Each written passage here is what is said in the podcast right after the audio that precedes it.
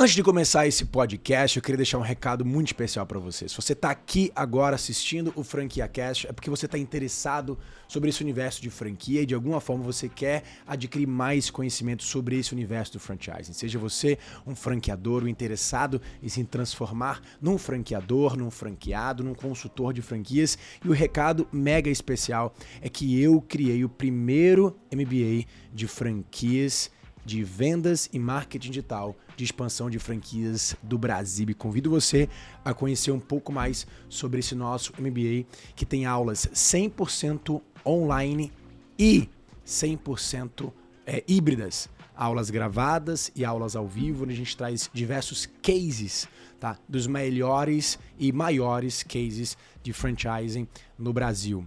Então, se você quer saber como se especializar, como estar tá mais por dentro, eu vou deixar aqui o link na descrição desse vídeo para você clicar e descobrir como é que você pode adquirir ainda mais conhecimento com o primeiro e melhor MBA de expansão e marketing digital de franquias no Brasil.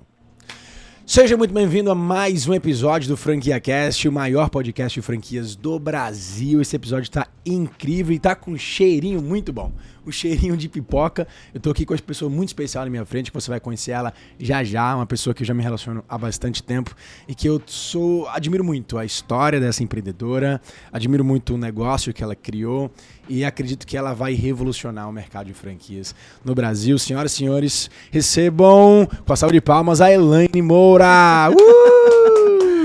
Obrigada, Rafa. É um prazer enorme estar aqui com você. Primeiro que eu sou fanzaça ah. do seu ah. trabalho.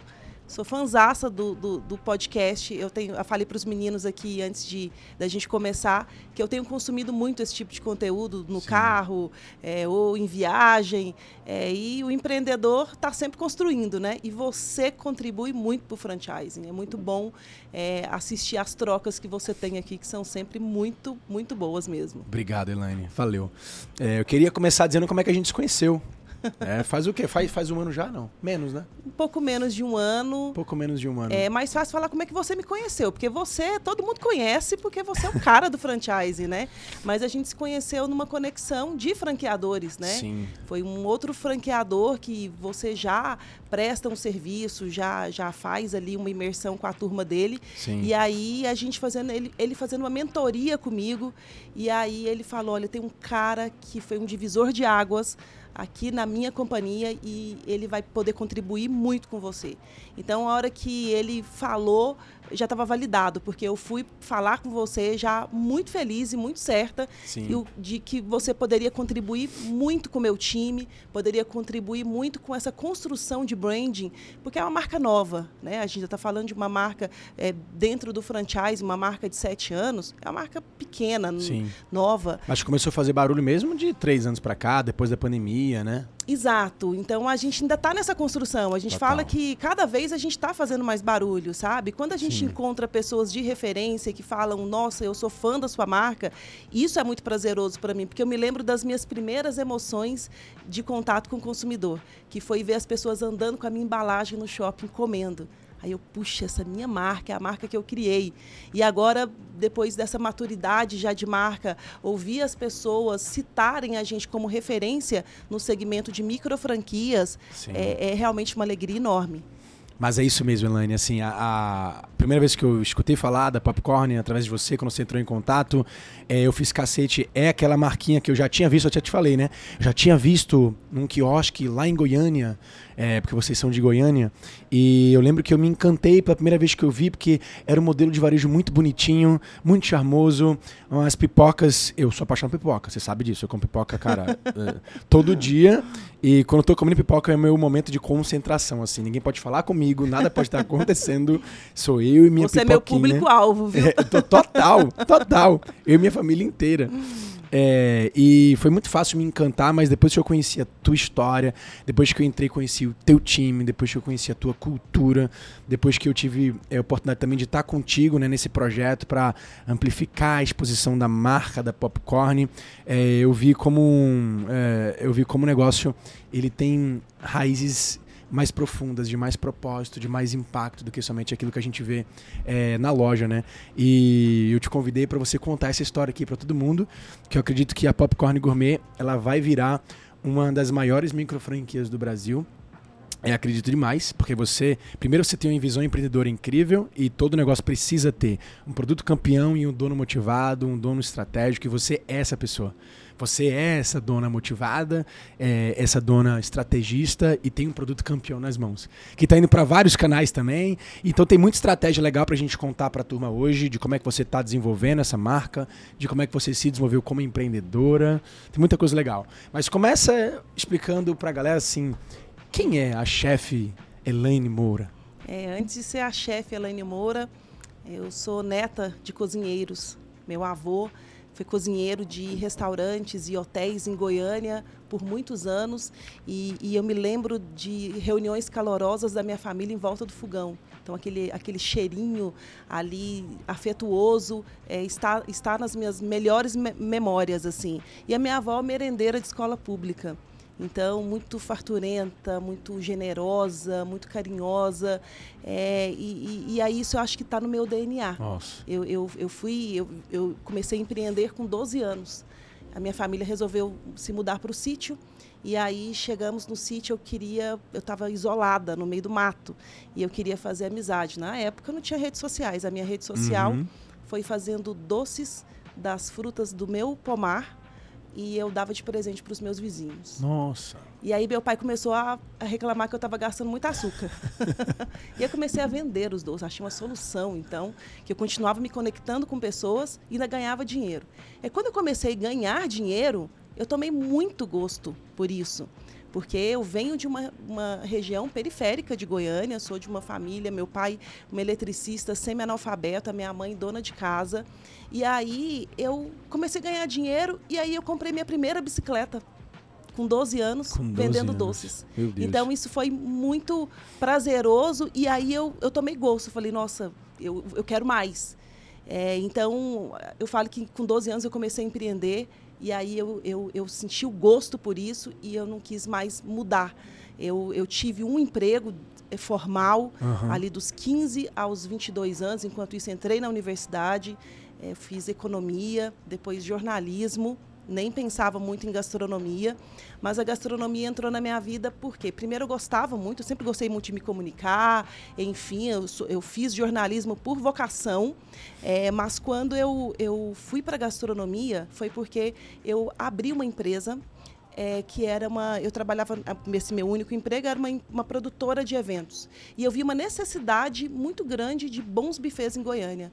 E eu olhava para aquele, aquele buraco no mercado. Uhum. E até que a gente precisou contratar um, um buffet para fazer um congresso para 3 mil pessoas, para médicos. Os médicos precisavam comer enquanto assistiam umas palestras, estava um negócio meio box ali. E, e os bufês não toparam fazer. E aí eu falei, eu, eu faço isso. E aí fiz isso. E aí entendi que eu deveria me especializar. Então fui estudar gastronomia depois. Caramba. Porque eu queria me especializar. Deu certo nisso. aquele desafio ali? Tu, tu topou fazer e. Topei fazer. Eu sempre fui muito caprichosa com tudo que eu faço, sabe? Eu, uhum. Qualquer missão que você me desse, falar, limpa essa sala, essa sala vai ficar impecável. Eu uhum. vou fazer o meu melhor. Então, eu, eu me dediquei muito. Eu não tinha muita noção, não tinha muita dimensão do que ia acontecer, mas eu me dediquei ao máximo para que eu tivesse um resultado, porque eu sabia que ali era a minha chance de entrar para o mercado. E entrei com maestria. Entrei, fui chefe do, do Palácio do Governo por muitos anos, é, assinei os eventos de luxo, fui para o mercado de luxo, que é um mercado muito desafiador, muito competitivo e muito exigente. Mas eu, eu, eu topei isso porque eu sempre tive na minha veia excelência operacional. Então, assim, eu, eu me lembro que isso, 2000, tá? Tem, tem uns dias aí isso.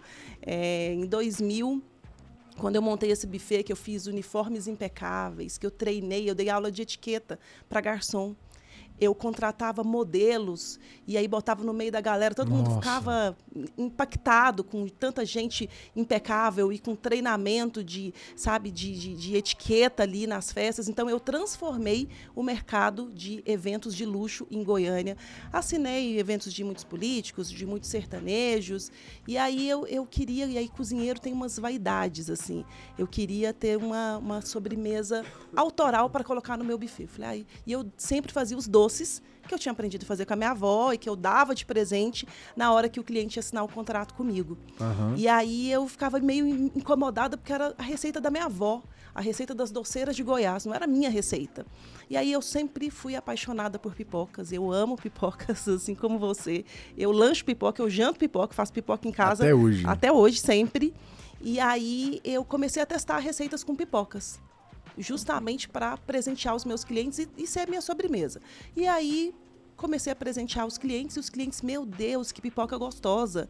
É, eu quero, agora eu quero levar para o meu evento. Aí eu, não, essa aqui é só esse mimo aqui, não, uhum. não tem produção disso não. Não, mas eu quero. E aí eu falei, ó, oh, puxa, vou, vou ter que produzir. Aí comecei a produzir, aí construí uma food bike, hum. colocava nos casamentos a food bike servindo pipocas ali antes do casamento, que tem pipoca na porta da igreja, né? A gente, a gente foi lá e maquiou o negócio, deixou o negócio mais, mais elaborado. A gente colocava águas aromatizadas e pipocas de lemon pepper, de caramelo com flor de sal, antes da cerimônia começar. Então aquilo, aquilo virou um burburinho na, na minha cidade. E aí eu fui capa do jornal e o, o, título era Vossa Alteza a Pipoca. Como que essa menina pegou um produto tão simples e transformou ele num, num produto tão elaborado? E, e, aquilo realmente, literalmente, pipocou. Eu fui convidada, isso foi 2014. 2015 eu fui convidada para ser chefe da Casa Cor. E eu estava bem já de olho é, como que eu ia fazer para lançar isso como produto. E aí topei o projeto da Casa Cor com a condição que eu tinha que lançar meu produto lá. Depois que elas experimentaram, elas toparam. É, porque primeiro pipoca, ficaram meio na dúvida, uhum. enfim, na hora que elas experimentaram, viram o, o, capricho que a gente tem. Eu tinha acabado de chegar da França, é, tinha, tava muito com essa pegada de food bikes parisienses que eu tinha visto na, na rua, as pessoas vendendo crepes, vendendo cafés. Elas abraçaram essa ideia e me ajudaram a construir esse branding. Então, elas chamaram os arquitetos ali da Casa Cor. Então, eu não tinha como começar melhor. Eu comecei com o pé direito, num lugar lindo. A Casa Cor tinha uma praça e a food bike muito maravilhosa. O uniforme era com uma pegada vintage. Então, assim, funcionou tudo muito bem. E aí estava bem nessa era, 2015, desse, de começando blogs de gastronomia, é, a turma a fazer conteúdo digital, e a gente saiu em todos os lugares. E ali passou o superintendente de um shopping, que é o Shopping Flamboyant, um dos uhum, maiores do é um Brasil. Dos maiores shoppings lá. É, e, e aí ele passou, olhou para aquilo e falou: não muda nada. Eu quero exatamente essa operação no mall mais qualificado do shopping. Ah, ele estava levando muitas marcas de luxo para esse mall e a gente quer essa experiência lá. Então aí começou essa história e é exatamente porque percebeu o cuidado, percebeu o sabor distintivo, percebeu padronização. É, e aí, quando as pessoas viram isso no shopping, as pessoas começaram, ah, eu quero levar para minha cidade. Franquia. E eu não sabia nada de franquia. Uhum. Não, não mas, tinha... esse, mas esse é o primeiro sinal que todo empreendedor tem quando faz um negócio bem feito, já pensando em marca, já pensando em padrão, que é isso aí é franquia? Exato. Essa franquia vem da onde? Né? Exato. Né? Eu posso levar uma? É. E aí você é empreendedor pequeno, não pensou, nunca tinha pensado, nem sabe como fazer, fica ali, né? E agora, o que, que eu faço? É, Demorou quanto visão, tempo pra tu dar esse estalo, assim, de... A minha visão foi muito local. A minha visão foi, tipo, vou proteger a minha praça, porque... E se alguém me copiar? E se alguém me copiar, entendi. E aí eu fui abrir em todos é, os shoppings É, porque por mais que você tenha, assim, uma receita é, que você mesma criou, exclusiva e tal, você fabricava, né? Sim. Até hoje você montou uma fábrica, mas Sim. antes era, imagino Não, que deva ser. Era um pedaço da cozinha do meu buffet. Pois é. e que deve ter se transformado no buffet, parou, né? Acabou. Depois desse momento Acabou. da casa ali, foi divisor de águas, né? Foi, totalmente. O buffet parou e o negócio virou pipoca. Virou pipoca, tá. exatamente. É, mas por mais que você tenha é, a receita própria e tal, tem muita gente fazendo pipoca gourmet por aí.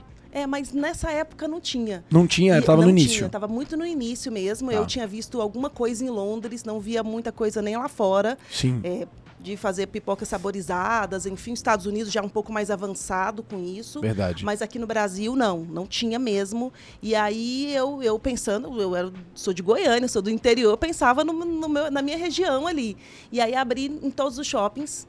E, e, aí foi a melhor escola, porque aí eu validei isso como negócio, eu entendi shoppings populares, shoppings luxuosos, é, entendi, é, fui estudar é, como que eu, que eu deveria fazer com embalagens, aí queria embalagens para presente. E aí, quando eu vi que o negócio era realmente gigante, o meu primeiro mês de faturamento no Flamboyant eu vendia pipoca, o cone custava 10 reais. De 10 em 10 reais. Um conezinho de pipoca, que é aquele, aquele sistema a granel, né? Exato. Tá. E aí 10 eu, reais. 10 reais. Eu vendi 48 mil no primeiro mês. Nossa senhora. E aí, uma margem muito boa dentro do negócio. Eu tinha conseguido margem uma boa de quanto? negociação. Fala aí. Quanto é que tu quanto era a tua margem naquele momento? Ah, passava de 30. Caramba. Passava de 30, sabe? E, e aí a gente, enfim, é, abrir em todos os lugares. Aí que a turma começou a perguntar mesmo por franquia. E aí eu fui atrás de uma empresa para formatar o meu negócio para franquia. Mas eu falei, eu só quero validar isso se for lucrativo, se for ganha-ganha, se for bom para os dois lados. E aí fui exercitar uma série de coisas. Aí fui para a Federação da Indústria, e aí fui adaptar a minha indústria para abrir franquias. E aí, dentro do meu projeto, a gente abriu 10 vagas e a gente, de fato, selecionou os 10 primeiros franqueados. Isso foi muito maravilhoso, porque a gente trouxe uma turma afinzaça de começar com a gente. Eram fãs da marca. Eram fãs da marca. Você sabe? pegou os clientes mesmo, aquela galera lá que consumia já. Exato.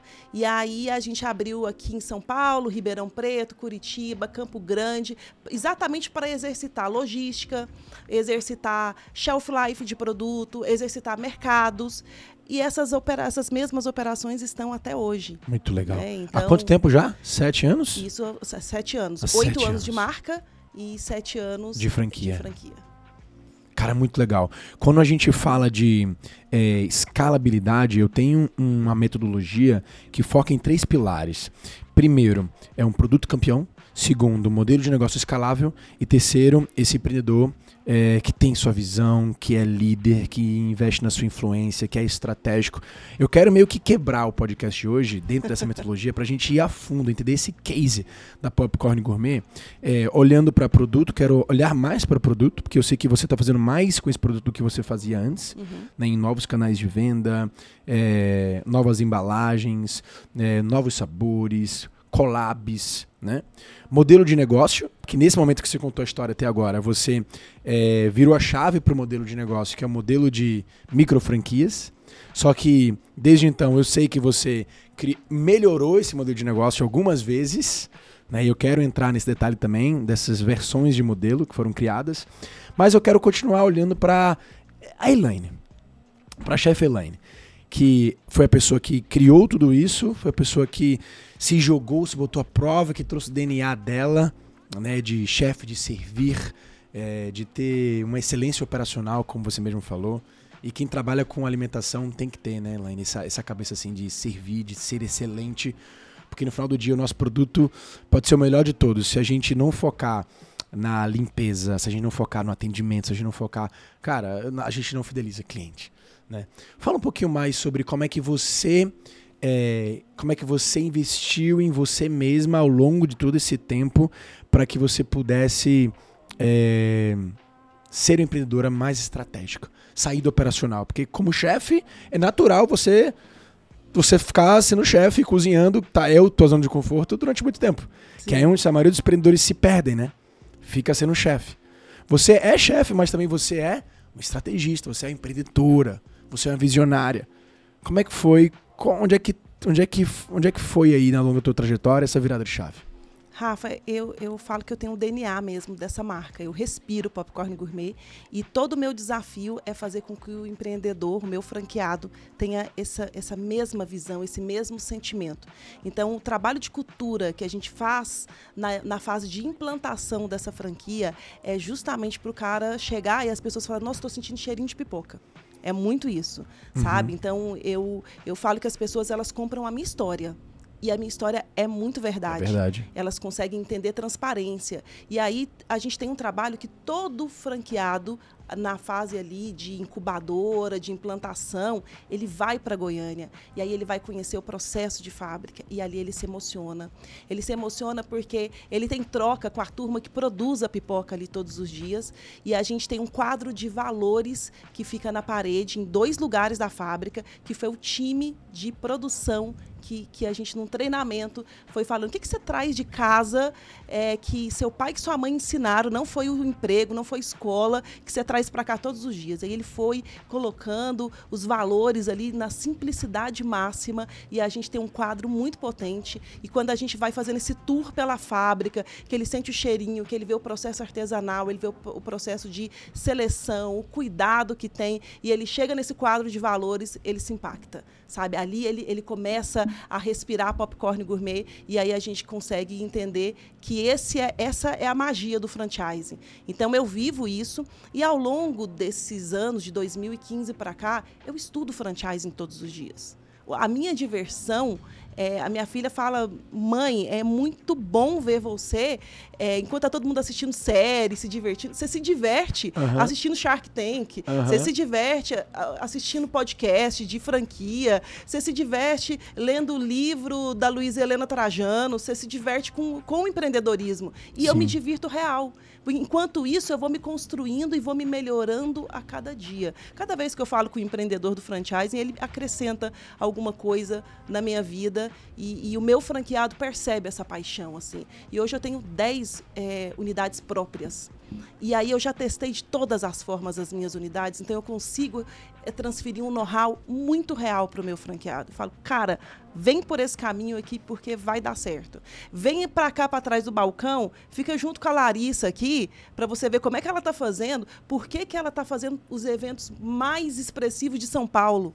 E a gente tinha franqueados aqui em São Paulo que não acessavam isso. Uhum. E está disponível para o franqueado. Então a gente fala que a nossa franquia, a gente vende uma franquia simples, que é para ele vender ali num quiosque, é um quiosque desenhado para o shopping, mas ele pode reverberar isso em outros lugares. Ele pode fazer eventos, ele pode fazer revendas, ele pode achar um empório perto da unidade dele e ele pode colocar ali para vender.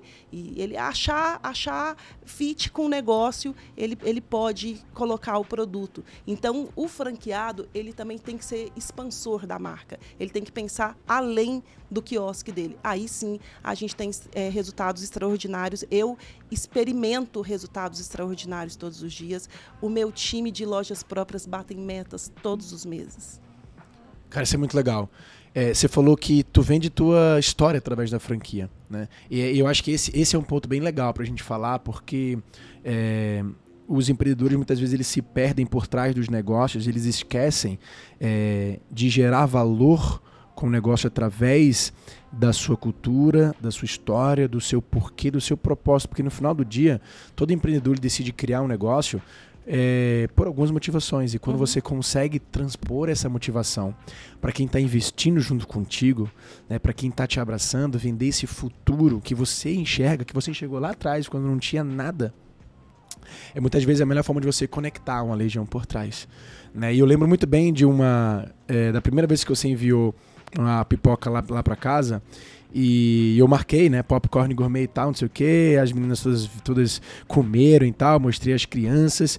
E aí teve gente clicando. Olha, olha só qual foi o processo né, de, uma, de um curioso para investir na franquia da, da Popcorn é, é, até chegar em você me viu, tava, me consumia, me acompanhava, clicou no link da Popcorn, entrou na página Popcorn.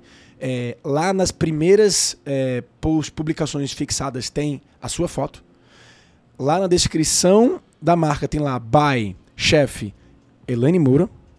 É, e então você já conecta automaticamente dentro do próprio Instagram a tua história Sim. com a história da tua marca. Ou seja, elas estão ali, ó, elas têm, têm uma interseção da tua história com a história da marca.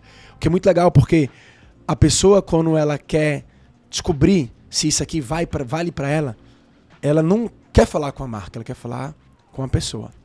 Então exatamente. ela clica no, na Elaine e vai mandar mensagem para Elaine. E foi exatamente isso que aconteceu. Você me falou depois, não foi? Rafa, vieram ver a gente falar comigo. Ou seja, essa mensagem não foi pro perfil da marca, foi pro meu perfil. As pessoas conectam muito com a minha história, né? E falando desse ambiente de operacional ou estratégico do negócio, é, o empreendedor tem que viver o operacional até a página 2. E eu vivi muito isso. Eu, eu, eu implantei todos os processos. Ao longo do tempo que a, o negócio ficou mais robusto, é óbvio que eu não consigo falar hoje com 60 franqueados. Antigamente eu falava com todo mundo o tempo inteiro. Uhum. Meu time me ajuda muito. Então eu, eu construí bases. A minha indústria roda perfeitamente porque eu tenho um gestor que é um cara super alinhado, que era meu gerente lá no buffet já está comigo massa. há 15 anos que e é o cara é o monstro de operações, então um cara que olha muito para qualidade e ele é a pessoa certa para logística e qualidade. E nesse, ao longo desses 15 anos ele se formou em logística e é o cara que cuida da fábrica. Aí eu trago um time muito inteligente do, do, do marketing. É, a gente desenha muito bem, a gente se comunica muito bem, a gente embala muito bem esse produto, porque tem uma, uma galera ali pensando nisso o tempo inteiro. Sim. Então, para várias áreas, para todas as áreas, e aonde a gente não é especialista, a gente busca especialistas, a gente busca consultores.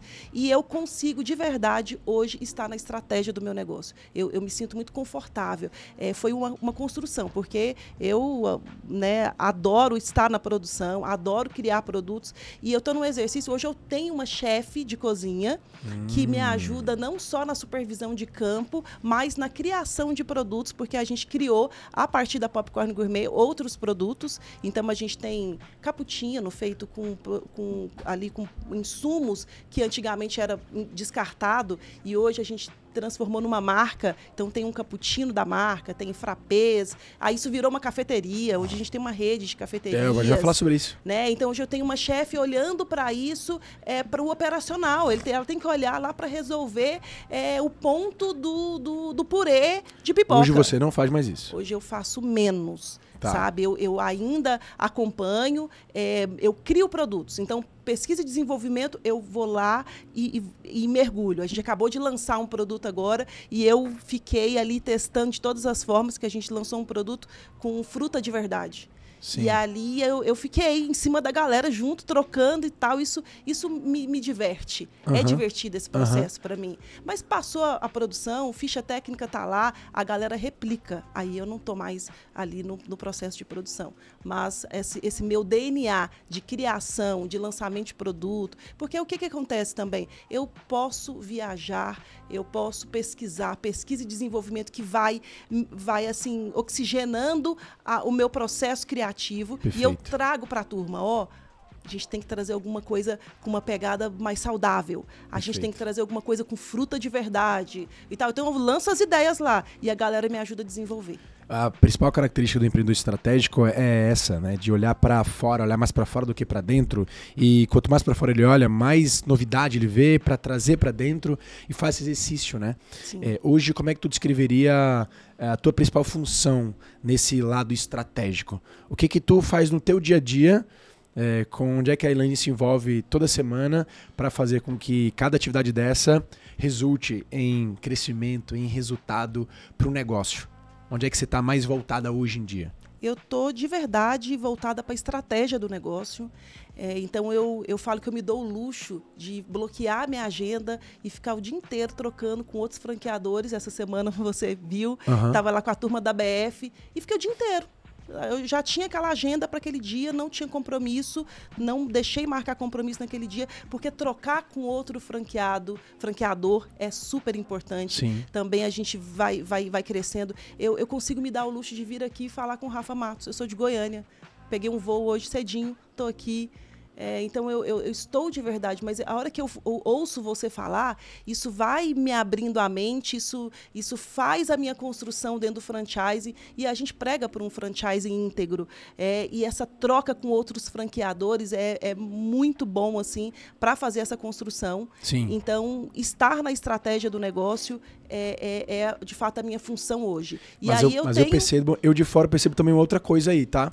Que é um lado estratégico muito importante hoje, que é investir em influência. Sim. É investir na sua marca pessoal.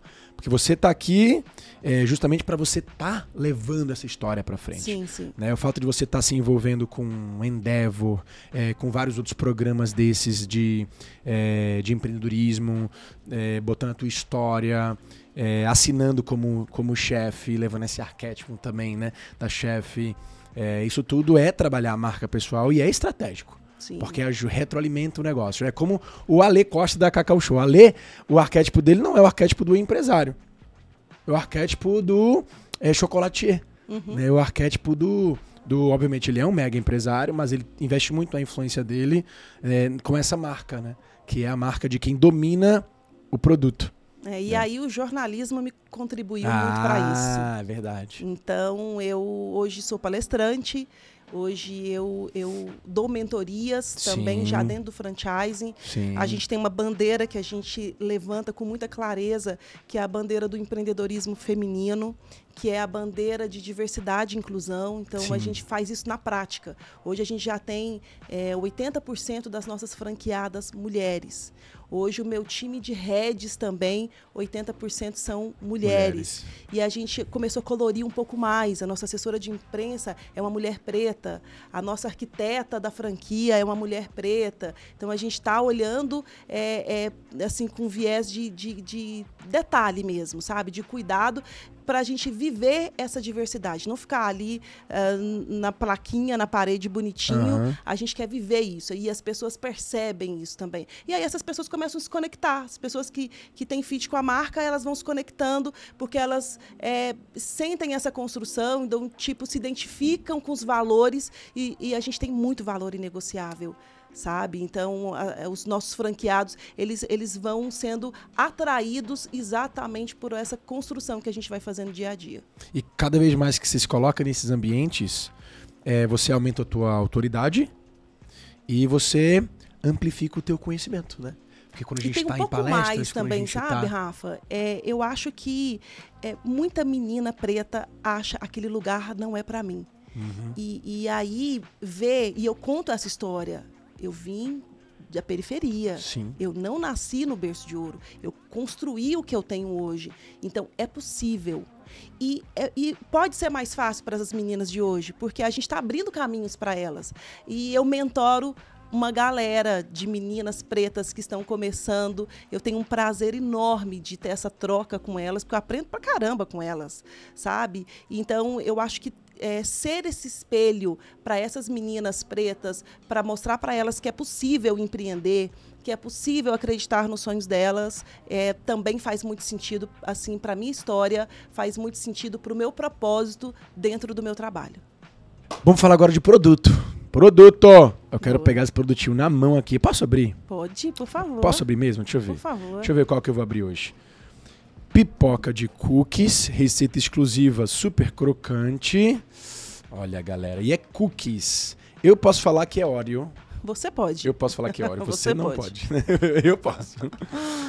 É, receita exclusiva, pipoca caramelo com flor de sal. Brincadeira. Você vê que ela já tem um, um, um formato diferente. Eu quero saber tudo isso aqui, ó. Olha só. E esse aqui é o carro-chefe, né? Esse é a gente dos... chama de vaca leiteira. A vaca leiteira. melhor com Nestlé Ninho, pipoca saboninho trufado com chocolate branco. O que é isso, Esse galera? Você pode falar que é ninho e eu também posso também, falar que é né? ninho. Explica pra turma, enquanto eu vou comendo, eu vou abrir esse de ninho. Abra o de ninho. Explica pra turma. Primeiro, como é que tu conseguiu transformar uma, uma commodity pipoca, milho, commodity, em um produto de um altíssimo valor agregado, é, com margem e tão distintivo como você mesmo fala. Uma parada diferenciada. Como é que você fez isso? Dá para ver pela própria embalagem. A quanto tu vende isso aqui? Vai, fala para mim. Quanto é o valor disso aqui? Esse é um produto que tá pro canal de varejo, né? Então Sim. ele está em supermercado, ele está em empórios, e aí depende do posicionamento de cada lugar desse. Então ele vai de 22 até 35 reais. Eu já encontrei essa pipoca já em empório. Não é então, é você que manda nos não, preços, no caso. Não. Você vende para o empório e ele bota o preço que ele quer. Exato, é o posicionamento dele. Então a gente está hoje em redes de hotéis, de hotéis boutique. Então Sim. o cara pode cobrar mais, o cara cliente está confinado ali, enfim. Total. É, ele, ele cobra mais. Então, já vi, já encontrei, eu falei, uau, os caras estão cobrando 35 aqui no meu produto, mas enfim, funciona bem. Mas como chegar nesse produto? É, é de fato um trabalho é, de repetição. Eu falo que a repetição leva à perfeição.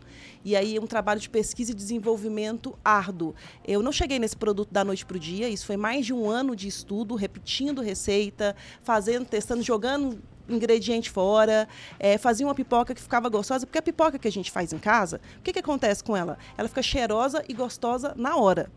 Passa um pouquinho, essa pipoca ela perde o cheiro e perde a crocância. Né? Então a gente tem uma técnica para a gente prolongar sem uso de conservante. A gente não tem conservante. Ah, é bom falar isso. Não, galera, desculpa aqui interromper, Elaine, mas vocês têm que ver isso aqui que eu tô vendo. é.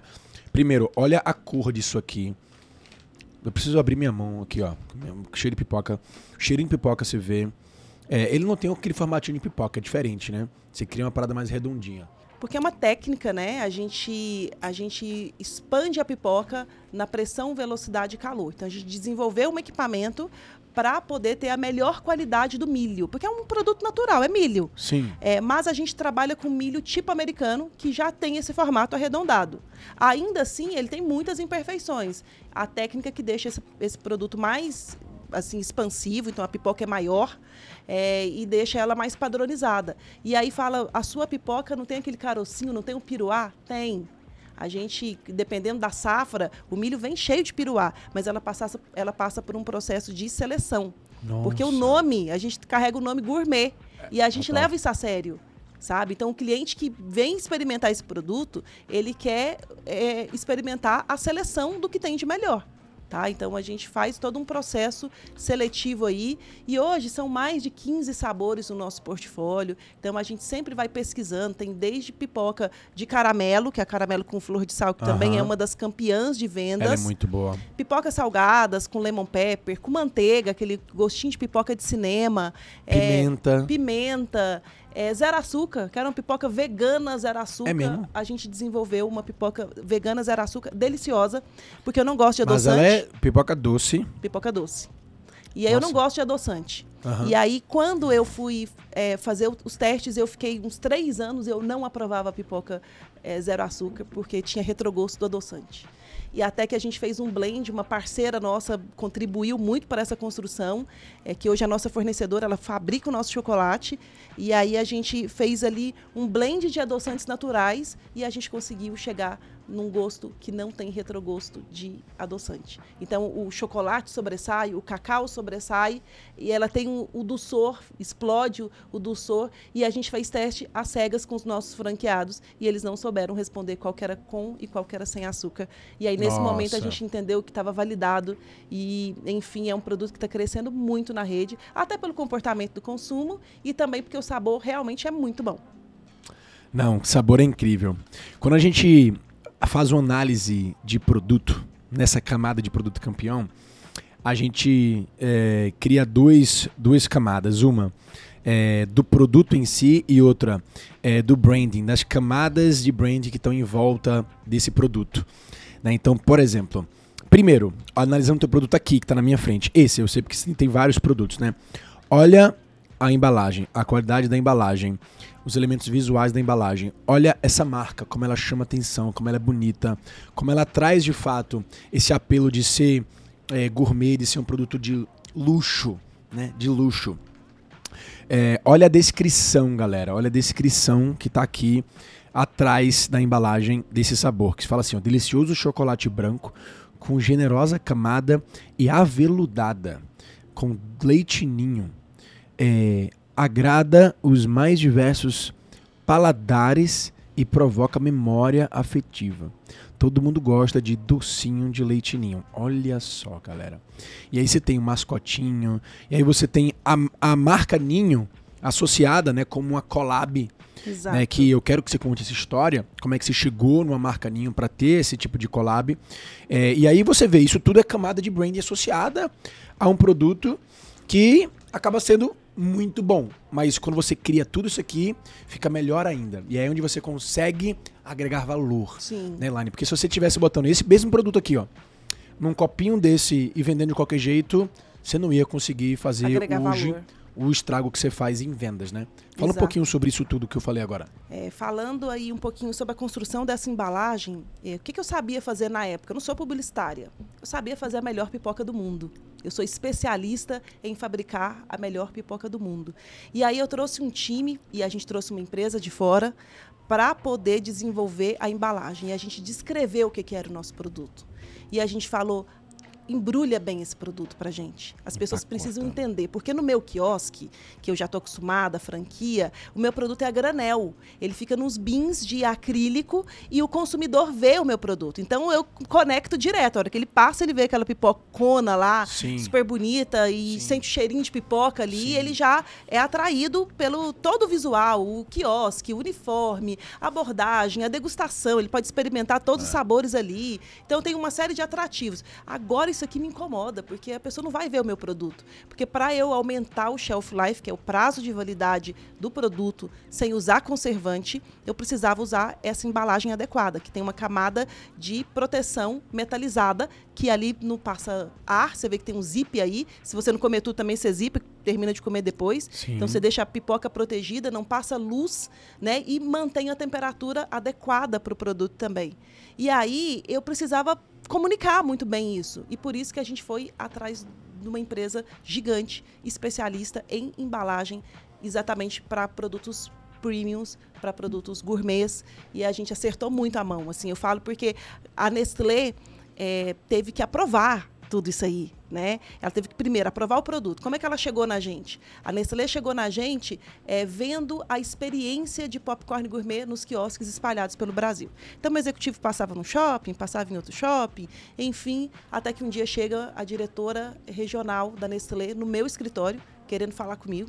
E aí ela me traz uma carta, convite, para que eu venha a São Paulo conhecer a sede da Nestlé, que eles tinham um convite para me fazer, mas eles queriam fazer esse convite hum. presencialmente. Eu chego na sede da Nestlé, me mando passagem aérea, enfim, eles me olharam com uma, um grau de importância.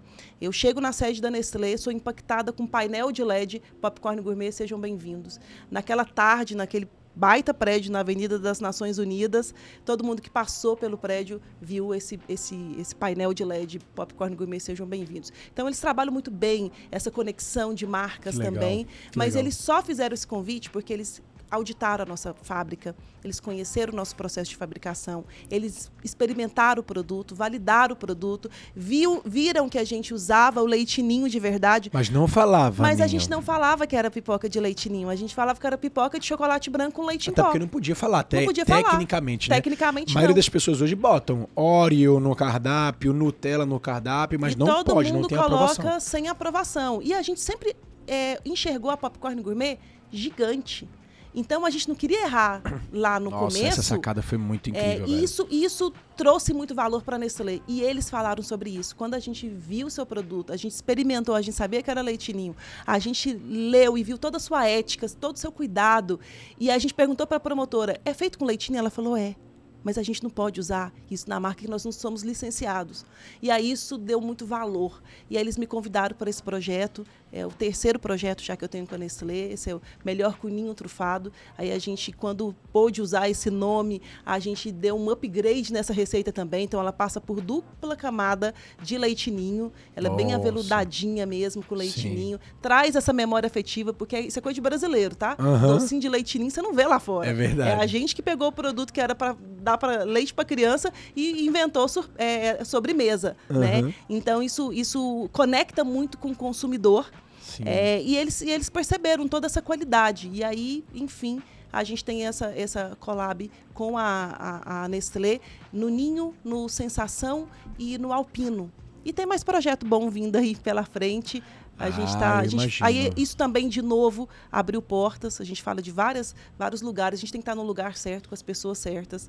E a gente é, conseguiu, através da Nestlé, abrir portas para outros projetos. A pipoca, a pipoca de jaleco pimenta é com outro parceiro, é com a Mendes, que é uma pimenta é, que é uma, uma, nasceu em Goiânia, mas está em todos os tá, restaurantes tá, que você tá for. É a pimenta aquele Sachêzinho, aquele, aquele sachê e o frasquinho, né? O frasquinho dos restaurantes. Na frente é o nome do restaurante, atrás produzido Isso. por Mendes, porque o sabor. Lá no camarada a gente faz com a Mendes é, também. Sabe? Então, assim, eles são sensacionais. Então, a gente sempre também seleciona parceiros. Hoje a gente pode escolher bem os parceiros que têm essa sinergia com a marca, que também prezam por qualidade, é, que ajudam a gente a construir a nossa marca todos os dias. As collabs, elas são hoje formas da gente ganhar sinergia né, com marcas eh, que trazem né, uma trazem um peso agregam valor de uma, uma para outra e que muitas vezes é, são modelos bem ganha-ganha mesmo, né? Sim. É, tu consegue trazer assim números de depois que tu começou a usar, por exemplo, Ninho,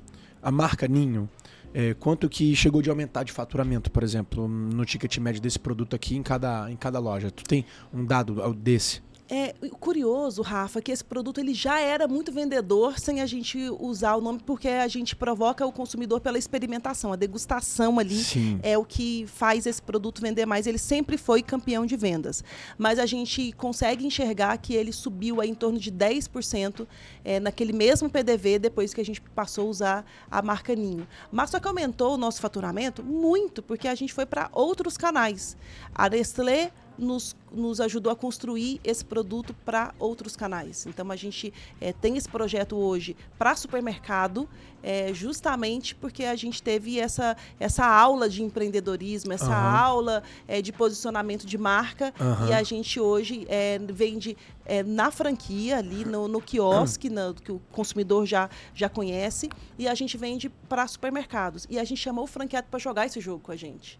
Isso foi muito legal, sabe? Porque aí o franqueado, ele é o nosso representante na região dele. Legal. E aí ele pode vender para canais pequenos. Canal grande, aí não tem é, como chegar. Não tem como chegar aí é porque o volume é absurdo, né? tem, tem uma negociação muito pesada, uma, uma logística muito robusta em cima disso, Sim. mas o franqueado consegue trabalhar ali o pequeno varejo perto dele. Cara, muito legal, Dani. Eu escutando agora essa parte dessa história é, Omnichannel, e que isso aqui é recente, né? Você está entrando agora em canais de varejo, Sim. ou seja, é, o pessoal que está em casa, se quiser comprar popcorn gourmet, por exemplo, é, no supermercado, num Carrefour da vida, é, e não tiver uma franquia da popcorn, ele consegue encontrar até em quantos estabelecimentos hoje é, no Brasil, assim, de Carrefour? Está no início, né? Está no Nessa... início. A gente deve estar tá hoje em umas 20 lojas Carrefour, a maioria aqui em São Paulo, tá. Brasília tá. e Goiânia.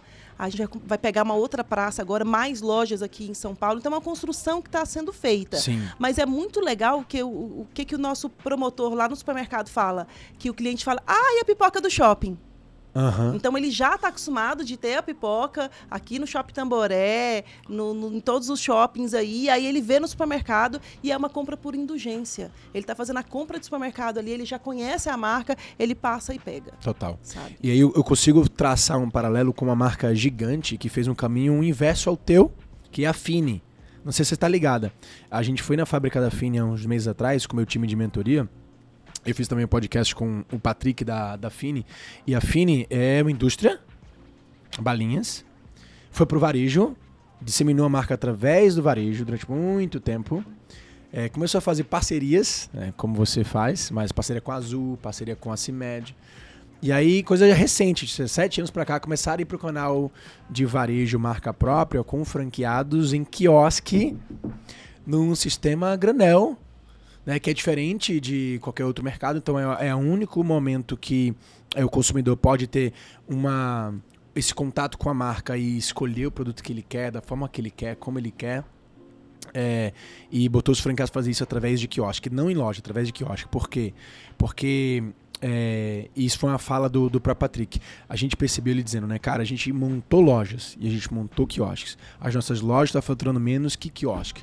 Porque a gente percebeu que quanto menor for a distância do nosso cliente passante para o nosso produto, ou seja, o olhar, a distância do olho dele para o nosso produto, quanto menor for ela, maior vai ser a taxa de compra. E nas lojas, normalmente os produtos ficam escondidos, né?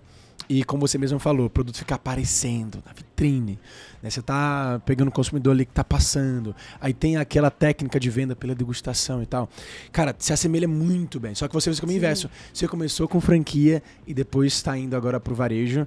Né? E eu vejo um crescimento muito grande para os dois lados e que no final do dia é, é uma soma. Os dois eles se complementam nessa estratégia omnichannel, onde quem ganha é a marca. E quando a marca Sim, ganha, todo mundo ganha. Exatamente. A Fini é um, um ótimo exemplo disso, é, de, de quanto mais contatos que se tem com a marca, é, mais Melhor. intimidade o consumidor vai ter também. Então ele já a criança já chega ali, já sabe que é fine, Isso. já conhece o sabor e não segura a criança perto de um não, quiosque impossível. Fine. Não, não tem como, né? Porque eles fizeram todo um trabalho de branding ali para atrair mesmo a meninada e aí é, isso já tinha sido construído porque essa criança já tinha visto esse produto no supermercado. Sim. Ele já viu esse produto num resort, ele já no viu avião. esse produto no, no, avião, ele já viu esse produto no, no cinema. Isso. Então é, é esse, esses vários contatos, é, o, o, marketing estuda muito bem isso, né? Para você comprar, entender esse símbolo aí como a marca, você tem que ter contatos repetidos com essa marca no mínimo oito vezes. Aí você identifica isso como marca. E é o trabalho que a gente está fazendo e é o trabalho de construção que os nossos franqueados compraram a ideia isso. justamente porque eles viram e a gente trouxe todos esses exemplos. A Fini entrou na nossa defesa ali para os nossos franqueados é, exatamente como um case de sucesso de multicanais e o quanto a marca ficou potente. A marca é muito poderosa. É muito poderosa. E você escolheu um nome, é, um nome assim que não poderia ser mais, mais forte, né? Mais poderoso, porque ele é, ele é genérico, ele meio que ele meio que é uma categoria. Exato. Pipocas gourmet é uma categoria, mas no inglês, que deu uma sofisticada ainda maior, você conseguiu pegar esse nome, registrar essa marca e pum, antes de todo mundo. Bora falar de modelo de negócio agora, que é o terceiro pilar né, do crescimento de todo o negócio. É, vamos falar das franquias e das marcas, porque tem a Pop Coffee também. Sim. Né? Desde aquele primeiro é, varejo que você montou na Casa Co, que depois você foi para o Flamboyant, é, de lá para cá, o que, que mudou no modelo de negócio em si?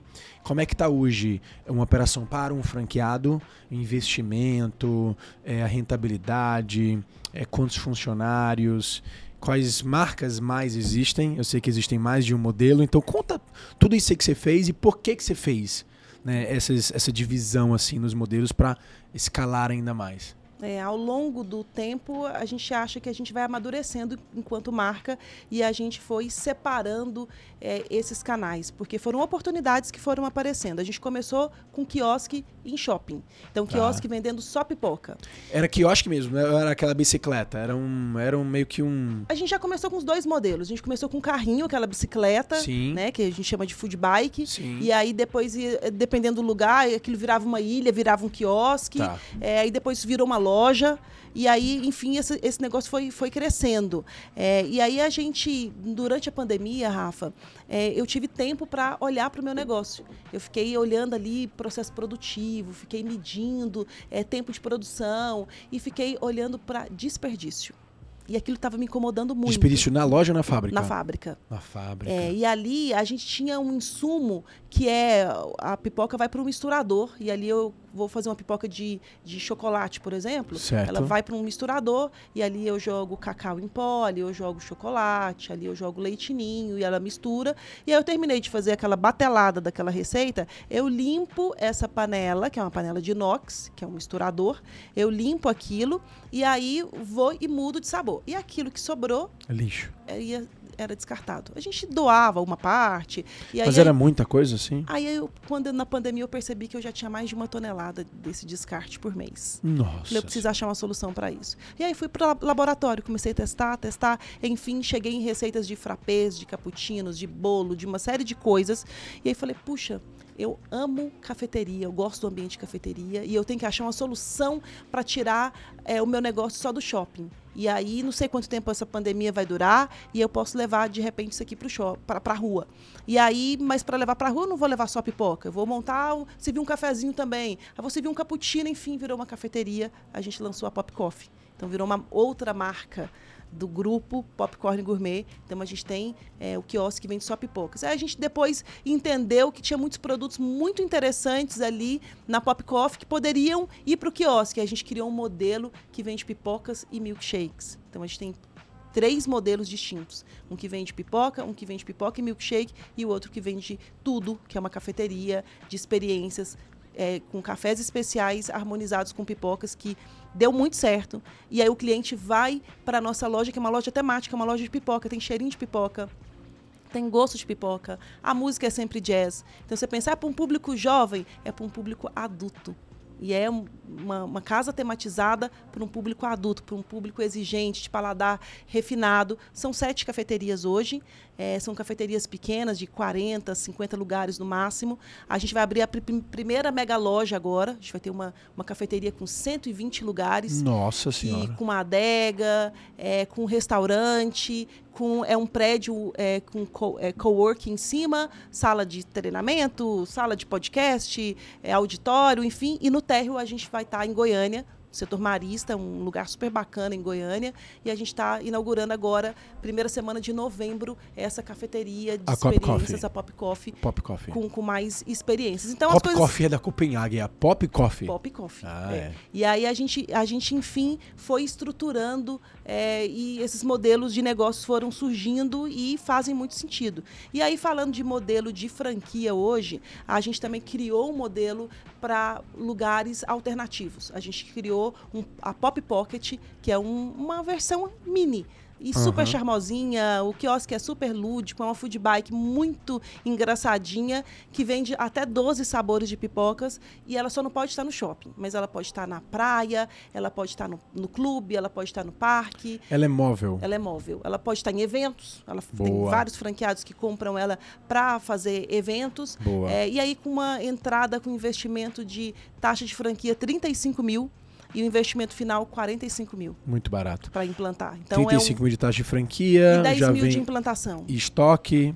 Já vem com estoque, um estoque, é um chavalzinho para ele começar ali. Então ele já tem uma quantidade de produtos para ele inaugurar a unidade dele. O pessoal não pode comer, né? O estoque. Pois é, esse, esse é o perigo, tá? Comer todo o estoque.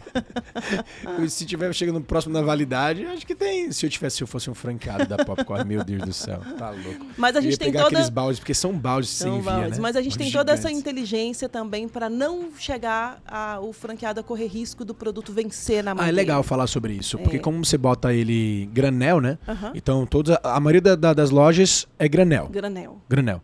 Então, você pega aquele baldezão lá, o franqueado, ele Abastece o, o abastece acrílico. o acrílico, guarda o balde, estoca em algum lugar, às vezes no quiosque não dá pra estocar, né? Aham. Guarda em algum outro lugar. E aí, o balde tem quanto de shelf life? 60 dias. 60 dias. E, E, o aí a gente acrílico? faz essa gestão para o franqueado exatamente para que ele compre quinzenalmente Tá. e ele não tenha produtos é, com risco de vencer. Sabe? Tá. E aí, no acrílico, No ele acrílico, gira... ele gira no dia, abastece várias vezes durante o dia. Mas gira mesmo. Tipo, Gira. não- é muito difícil ter um desperdício numa loja, né? Não, a gente não trabalha com desperdício numa loja. Caraca. Sabe? É um cuidado que. E a gente foi desenvolvendo isso, a gente foi testando. Esse know-how. É esse know-how. E aí a gente tem hoje quase 20 sabores. E aí o franqueado, ele tem que ter no mínimo 10. Então ele vai entender também o que vende muito na cidade dele, Sim. o que vende muito na região dele, exatamente para ele acertar o público. Tá bom. Então, a Pop Pocket, que é esse modelo que lugares alternativos, investimento de 45 mil, é muito pouco, meu Deus. 45 mil, é, já com a bike não, né? Já com a bike. Já com a bike. Já com a bike, já com É, tudo? ele, ele vai pagar 500 reais de assinatura, mas é a gente aqui monta a bike para ele ali. Caramba, incrível. E aí tem o modelo, depois o modelo do Pop Pocket, é o modelo de quiosque normal. quiosque para Que é shopping. mais pra shopping. Que é para shopping, é, é Tá. direcionado para Fatura shopping. médio quanto ali? O shopping faturamento médio é quanto? O Pop Pocket não tem, não tem muito o que fazer, Não tem porque tanto parâmetro, vai né? depender do quanto ele botar e na o lugar rua, né? que ele vai estar, Tá. enfim. Mas de shopping, hoje a gente está falando no faturamento médio entre 35 e 45 mil reais. A gente tem os golfinhos que estão lá com 50, 60 mil de faturamento por mês. Sim. É, mas, no geral, a turma está aí é, faturando aí em torno de 35 mil é, no quiosque, com uma margem é, de 15% a 20%. Margem de 15 a 20. Exato. E o, e o, o markup desse produto aqui é o mesmo para todos os franqueados? Ele compra aquele balde, o cara da Pop Pocket ou do quiosque, ele compra o balde mesmo, pelo mesmo custo e Exato. vende pelo mesmo valor. Exato. Qual é esse markup aqui para ele? Por quanto ele vende, ele compra e quanto ele vende? Olha, ele ele vende hoje, ele compra um balde, que a gente vende no balde, são porções. Cada Sim. balde tem 60 porções. Tá. Ele, de, falando de cone. É. Ele compra um balde ali por menos de 300 reais, Tá. 220 e poucos. E ele vende esse balde é, por 18 reais cada cone. Então, Multiplica por é mil e, 1.080. 1.080. É, ele Compra vende por 300 e vende por 1.080. Exato. Um markup de 3 e, pou- 3 e pouco, 3.5, que é muito bom, né? É um bom Se a gente tá falando de, hum, por exemplo, mercado de chocolate, o markup é menor que esse. É 2.8, 3, o teu é mais de 3. Mais de 3. Cara, muito bom. Excelente. E aí, bah, bom, conta o modelo de quiosque, então, qual é o valor de investimento total do modelo de quiosque. E aí, depois dele, tem o, o Pop a, Coffee, é, ou a, tem um... Sim, não, é, é o, o, é o quiosque só de pipocas ou pipocas e milkshakes, mas é a tá. taxa de franquia é, de um quiosque é, no shopping, 55 mil.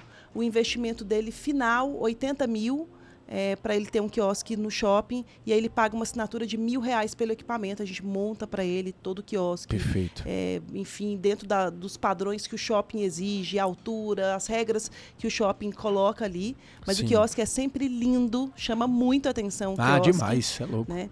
E aí a gente vai para o modelo de cafeteria, que é a Pop Coffee, e a gente tem um, modelo muito agressivo para cafeteria, é, que é um investimento muito baixo. Ele vai pagar uma taxa de franquia de 58 mil e mais o que ele vai implantar. E aí depende também de como é que vai ter esse imóvel, uhum. é, o que, que ele vai precisar de estrutura.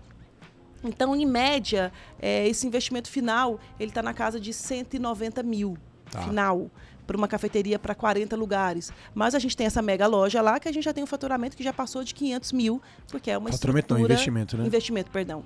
Que é uma estrutura muito maior, mas Sim. também a gente vai trazer né, um volume, um faturamento acima de 300 vai mil Vai querer franquear essa unidade, essa, esse modelo mega? Vai depender do faturamento, né? A gente vai, resultado. vai pilotar ele agora. Eu não sabia com... não desse modelo mega aí, cara. É... Eu quero lá conhecer. A gente vai quando pilotar inaugurar isso. o camarada, eu vou lá. Pra... Vai inaugurar quando essa, essa loja Dia mega? 7 de novembro e o convite vai chegar aqui, ah, viu? Já, já, então. Já, já. Cara, então eu vou Quero mesmo. muito que você esteja na inauguração.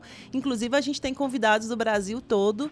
A gente vai fazer uma baita inauguração, a gente vai fazer um barulho mesmo é, com, essa, com essa nova unidade, com uma adega, é, com todo essa, esse espaço adega, interativo. Mas, mas combina vinho com pipoca? Eu não sabia, vou ter que harmonizar aí. Super combina, Rafa. A gente tem pipoca de bacon, a gente tem pipoca de lemon pepper, Nossa pipoca senhora. de manteiga, pipoca de chocolate harmoniza com vários vinhos, pipoca de morango que é feita com morango liofilizado, que é morango de verdade, com espumante, fica incrível sabe? Então, assim, por que, que a gente tem uma adega nesse espaço? Vai ser um espaço muito interativo. A gente tem como franqueado é, nessa unidade um escritor. É o hum, segundo escritor mais seguido em redes sociais do Brasil, que é, é seu xará, Rafa Magalhães, do Precisava Escrever, é o franqueado dessa unidade. E o Precisava Escrever tem uma comunicação muito legal com o público jovem. Então vai vir muita novidade. Frases do Rafa é, nas massa. nossas embalagens, é, produtos, canecas, enfim. A gente vai ter um espaço muito legal, então vai ter uma lojinha do Precisava Escrever dentro da cafeteria. Então é uma outra collab que a gente está fazendo aí com a marca e vai para os demais franqueados também sabe? que já tem um engajamento muito forte de marca aí. Rafa hoje tem 4 milhões de seguidores no Instagram. Que incrível. É, e a, a, o, os textos dele conectam muito com o jovem. Então ele, ele é escritor, ele escreve biografias e aí ele, ele tem muito esse, esse contexto do jovem que nunca leu um livro, mas começou a ler as frasezinhas curtinhas dele uhum. e aí começou a ler um texto maior e começou a ler o livro e os pais vão lá agradecer ele. Então massa, é um cara. cara. de muito conteúdo. A gente está super feliz de ter é, ele assim nesse projeto com a gente e dando a cara para a marca e a gente vai fazer um barulho bom mesmo aí. Ah, eu vou lá lançamento. conhecer. Agora eu fico com mais vontade ainda. Eu vou lá boa, mesmo. Boa. Pra gente finalizar, cara, incrível tá aqui conhecendo um pouquinho mais por dentro. É sempre muito bom escutar você falar com um brilho no olho da tua história, do teu negócio. É, toda vez que a gente se fala, você fala sempre de uma coisa nova que está acontecendo, ou seja, você está muito à frente, está muito ligada, está sempre fazendo coisa nova, está sempre em movimento. Eu acho incrível porque isso inspira todos nós né, a sairmos dessa zona de conforto é, que o empreendedor muitas vezes acaba né, se colocando, mas que para crescer, na verdade, a gente precisa se jogar, né? Deixa o teu, teu recado final para a galera que está te assistindo por aqui, que de alguma forma é, possa se inspirar pela tua história ou até pela própria franquia da Popcorn. É, eu falo muito de uma, de uma vida empreendedora é, e tanto é, qualquer papel que você estiver desenvolvendo dentro do empreendedorismo, que essa jornada ela seja engajada. Eu sou muito engajada com a minha marca, eu amo o que eu faço real, eu amo a entrega que eu faço para o meu franqueado, esse engajamento que eu tenho com a minha marca, ele é fundamental para que essa minha jornada seja lucrativa, porque isso me traz resultados e para que essa jornada seja divertida. Então esse é meu recado para quem quer empreender, traga uma jornada com engajamento, com diversão e com lucratividade. Esse é o segredo do negócio. Olha só, tem que se divertir. Vamos se divertir assim, ó. Pega uma pipoquinha dessa e joga na minha boca. ah, Vamos não sou muito boa sabe. de mira, não, tá? Vai, vai que eu vou fazer esforço, vai. Bora, vai. bora, ah. bora. Oh. Oh. Quase. De novo, de novo, pega mais de novo. O erro foi meu, galera. Oh, bora, bora, bora. Concentrou, deu. Valeu, Elaine, obrigado. Valeu, Rafa, obrigada. Falou, galera. Até o próximo episódio do Franquia Cast. Um abraço, fui, que eu vou comer pipoca agora. Oh, oh, oh,